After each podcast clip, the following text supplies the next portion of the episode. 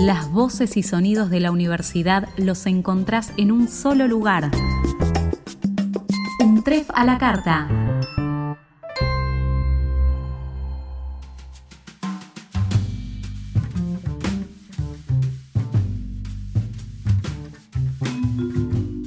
Este es el podcast de la materia Problemáticas Antropológicas Contemporáneas del ingreso de la Universidad Nacional de 3 de Febrero.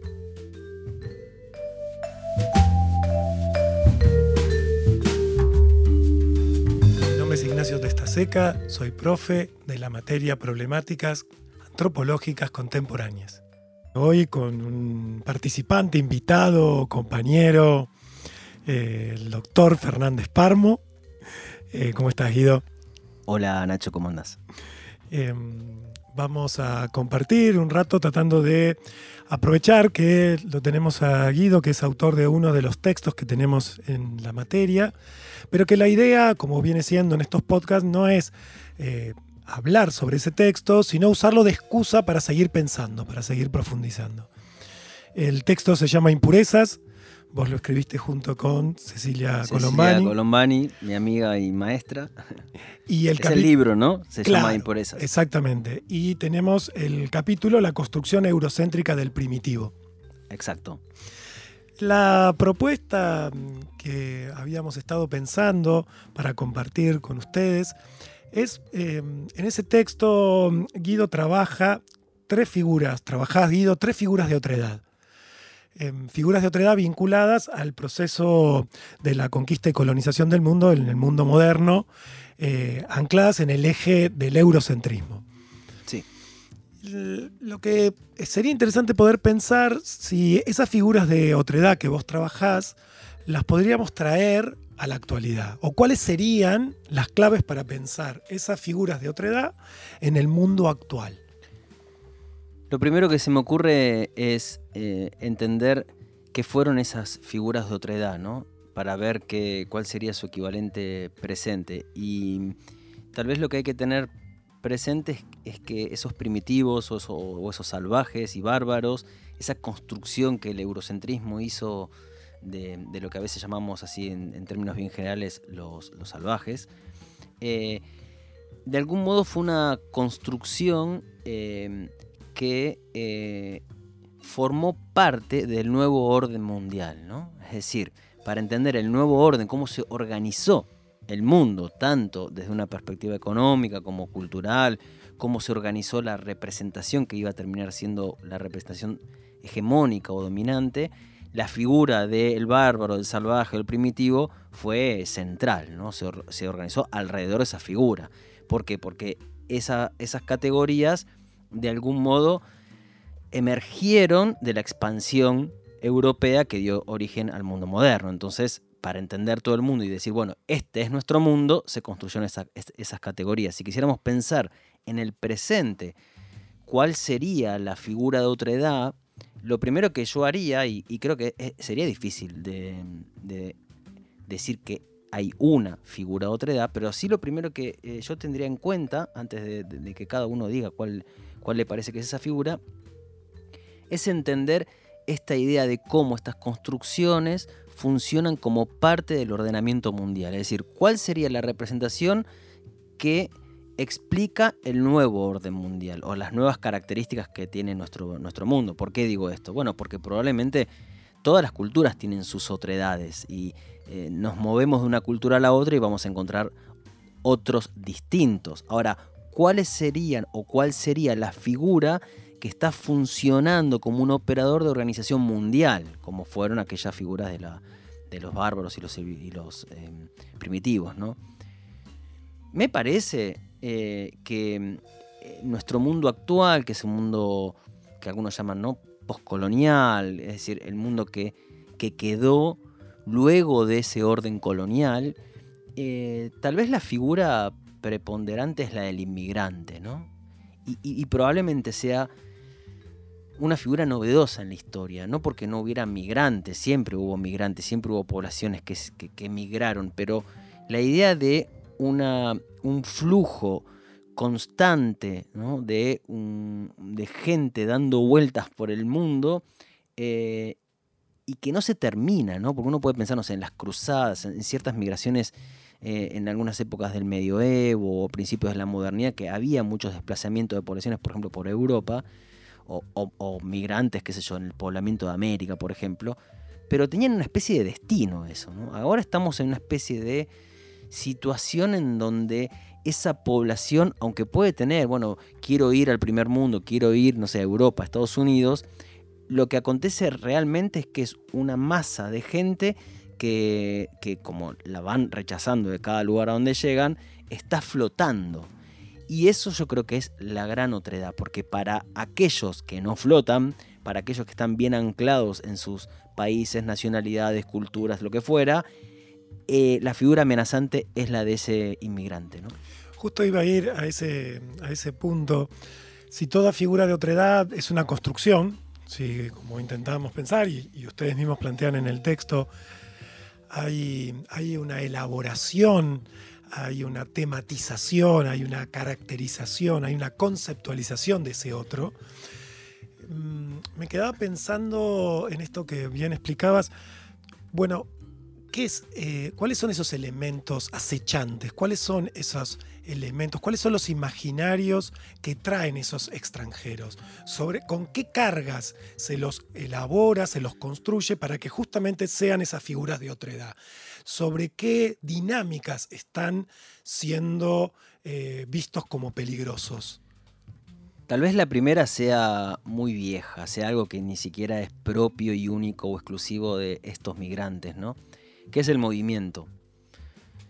Em, no me atrevería a decir siempre porque habría que conocer la historia de toda la humanidad, pero em, por lo general las poblaciones en movimiento que no tienen un territorio fijo siempre en la historia resultaron amenazantes, empezando por los nómadas, qué sé yo, el imperio mongol, podemos pensar, mitológicamente las amazonas, eh, siempre esos que em, que están por fuera del, orden sedentario eh, fueron vistos como una amenaza.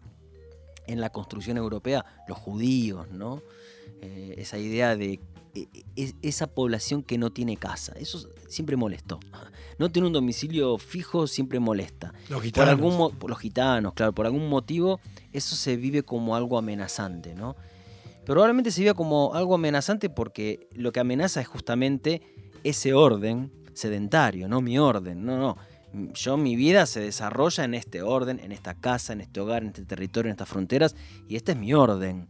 Entonces, cualquier cosa que no tenga orden eh, se va a presentar como una figura que puede arrastrar eh, a, lo que sería mi identidad. ¿no? Eso sería una primera carga ¿no? de otredad que tienen los inmigrantes. Después eh, habría que focalizarlo un poco más, ¿no? Yo creo que se podrían ver dos grandes focos de migración, unos Europa y otros Estados Unidos, ¿no? Y ahí hay como dos poblaciones que tal vez la mismidad, ¿no? Que podría ser Occidente, aunque claramente se puede y hay que distinguir. Una cosa es la mismidad europea y otra cosa es la mismidad norteamericana. Pero bueno, e-, en lo que comparten Estados Unidos y Europa, em, si se piensan como mismidad, también podrían confundir a esos otros que están llegando. Es decir, también podrían vivirlos como lo mismo, aunque son dos poblaciones claramente diferentes. A Europa está llegando población africana y población identificada como musulmana, y a Estados Unidos está llegando población latina. Recuerdo el comienzo de alguna película norteamericana en donde se veían unos inmigrantes que estaban cruzando la frontera y, esos inmigrantes, algunos parecían musulmanes, ¿no? Incluso se arrodillaban antes de inmolarse. Y uno decía, ¿qué tiene que ver cruzando la frontera en México un musulmán terrorista? Por eso digo, para la construcción de la mismidad puede ser que sea todo lo mismo. Si queremos hablar sin reproducir prejuicios, bueno, son dos poblaciones diferentes, ¿no? Eh, y entonces ahí cada población lleva otros elementos de otra edad, ¿no? Además del movimiento, la población musulmana lleva lo que es hoy en día, después del 2001, la autoridad de los musulmanes asociados con los, terroristas, y la, la latina, la, población que viene sobre todo de Centroamérica y llega a Estados Unidos, los, latinos ya identificados con una supuesta raza inferior, con, delincuentes, con, qué sé yo, con ladrones, que es un poco lo que se asocia a, la identidad latinoamericana en Estados Unidos.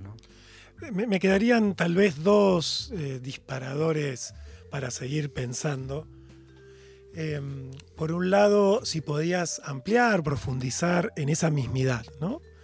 Porque esa mismidad em, que se plantea en el texto, que tiene que ver con el eurocentrismo, bueno, fue bien aclarada, era esa construcción que estaba haciendo Europa, que a su vez, como sabemos, eh, cada vez que hablamos de las otredades, tenemos que pensar que estamos viendo más rasgos de la propia mismidad que construye esa otredad que de una descripción de la propia otredad, ¿no? Claro, lo que digamos, siempre decimos, así casi como, como principio teórico, es que, primero, que los rasgos de ese otro son construcciones y son construcciones que están al servicio más que de la representación de quién es ese otro, eh, están al servicio de la definición de quién es uno mismo, ¿no? Es decir, si yo construyo al otro en tanto negro, es porque me estoy construyendo a mí mismo como blanco, construyo al otro en tanto delincuente, es porque yo soy una persona de bien. Entonces, siempre el otro habla de mí. Exactamente, ese espejo invertido que permite constituirme o auto percibirme de una manera eh, completamente diferenciante de ese otro. En esa línea, entonces, podríamos ampliar eh, la mismidad hoy. ¿Qué rasgos o cuáles serían las coordenadas para entender eh, a diferencia de lo que fue esa mismidad del mundo moderno, bueno, esta mismidad actual.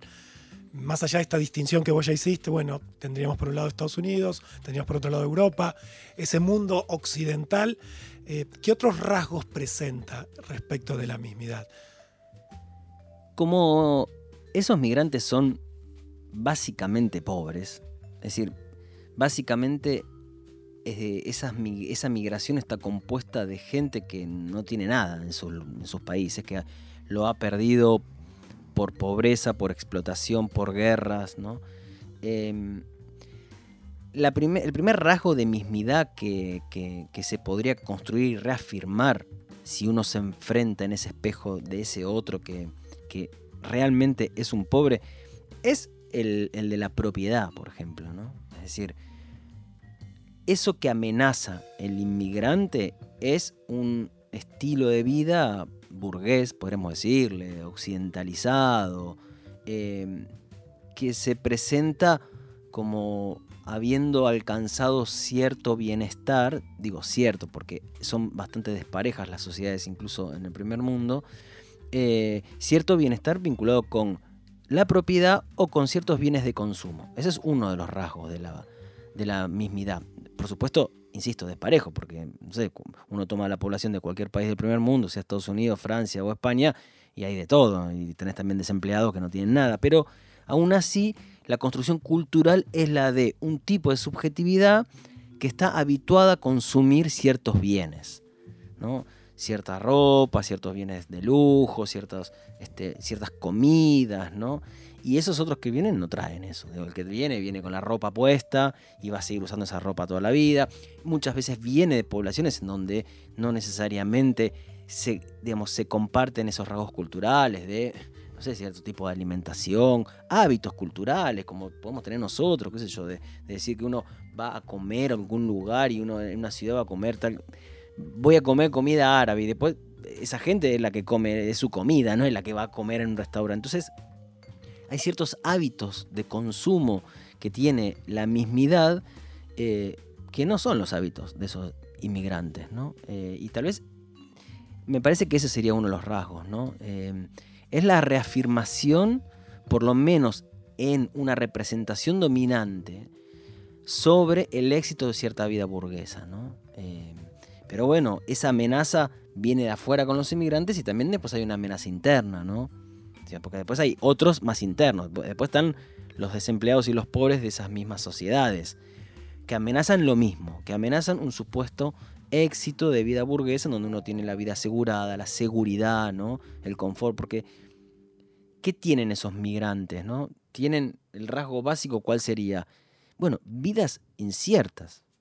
Vidas en las que no hay nada asegurado, no está asegurada la comida, no está asegurada la, salud, no está asegurada la vivienda, no está asegurada la propia existencia, porque se pueden morir cruzando el mar, se pueden morir porque los secuestran en el desierto en México, porque los matan, los meten presos.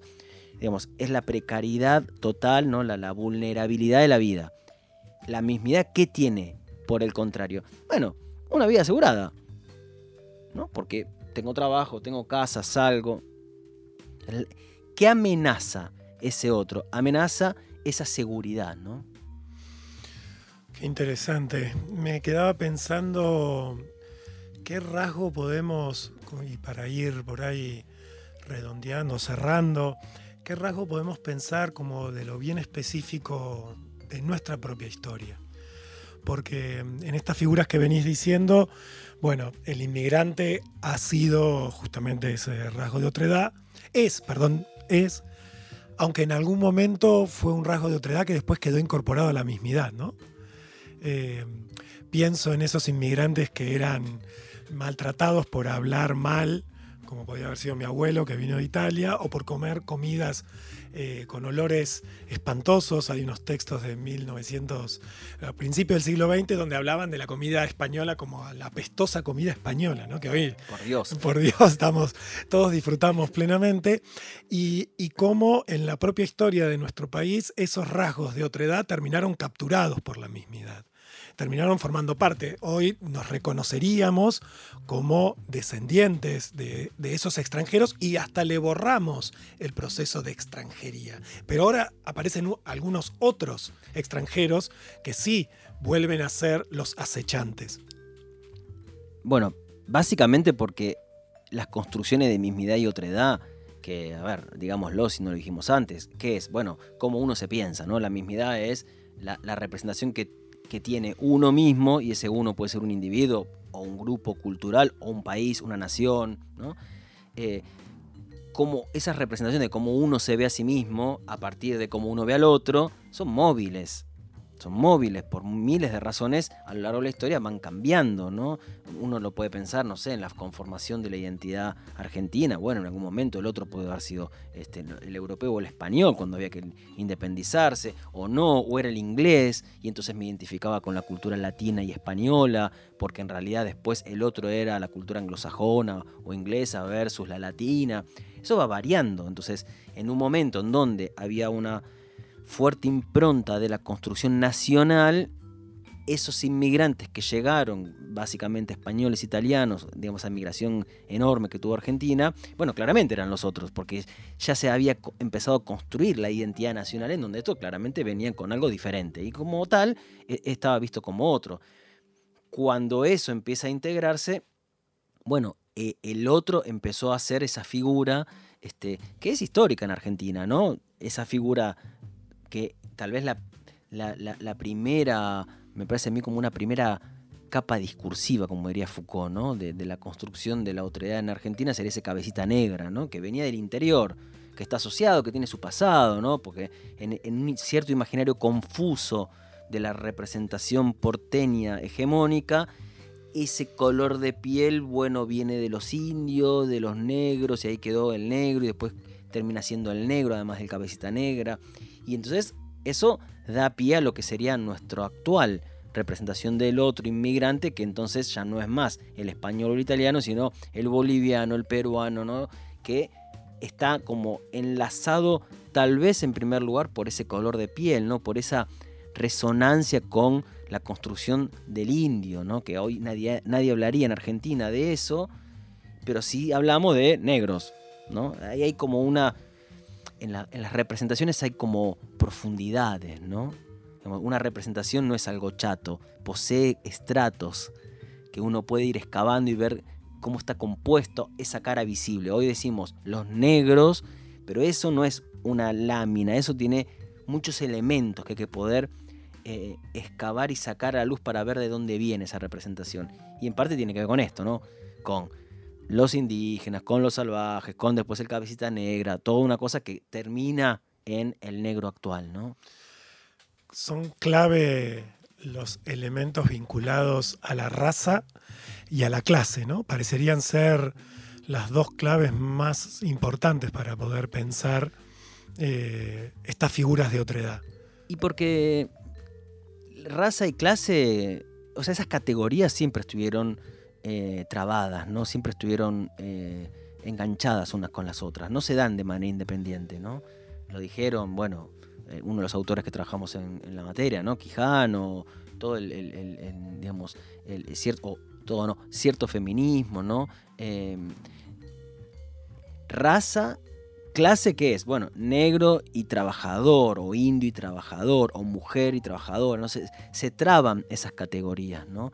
Y siempre las categorías que ocupan una posición jerárquicamente inferior eh, se hermanan, ¿no? Se traban. Entonces, el trabajador asalariado, el esclavo, suele estar enganchado con una raza. Así se organizó nuestro mundo, así se administró, así se distribuyeron los trabajos, los privilegios, ¿no? Y por eso esto, ¿no? Digamos, nuestra representación que tiene un fondo racial de el negro, el cabecita negra, eh, la idea del interior, ¿no? Como si hubiera un interior en el país.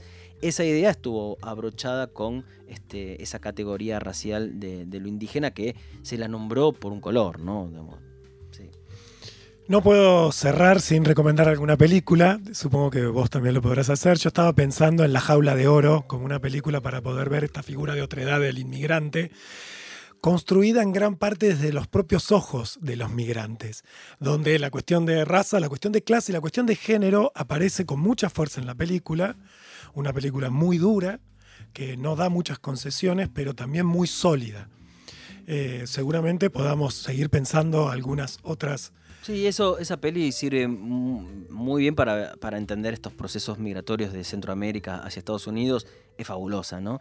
Otra que, muestra bien esta manera de trabar las distintas categorías de raza, clase, etcétera, y, de las capas históricas, ¿no? el periodo de la colonia, el periodo de la formación de, los estados, el presente actual del capitalismo, etcétera, es también La Lluvia, ¿no? Esa película española boliviana que, que mezcla esos estratos porque es una compañía cinematográfica que va a filmar un episodio de La Conquista en la Bolivia en donde se estaba por, desarrollar la Guerra del Agua. ¿no? Eh, y entonces se ven cómo, cómo las historias son continuas, cómo a pesar de que pasan 500 años, las maneras de trabar estas categorías suelen ser las mismas. Eh, y es tremendo. Bueno, eso también es una muy buena película. Una muy buena recomendación.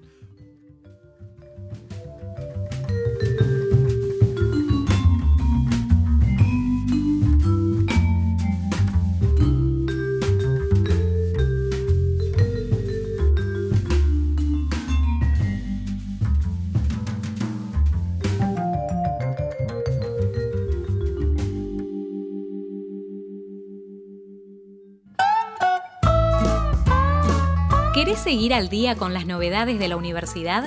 Suscríbete. Un trefa la carta en Spotify. Para dejarnos tus comentarios o sugerencias, nos pueden escribir a podcast.untref.edu.ar.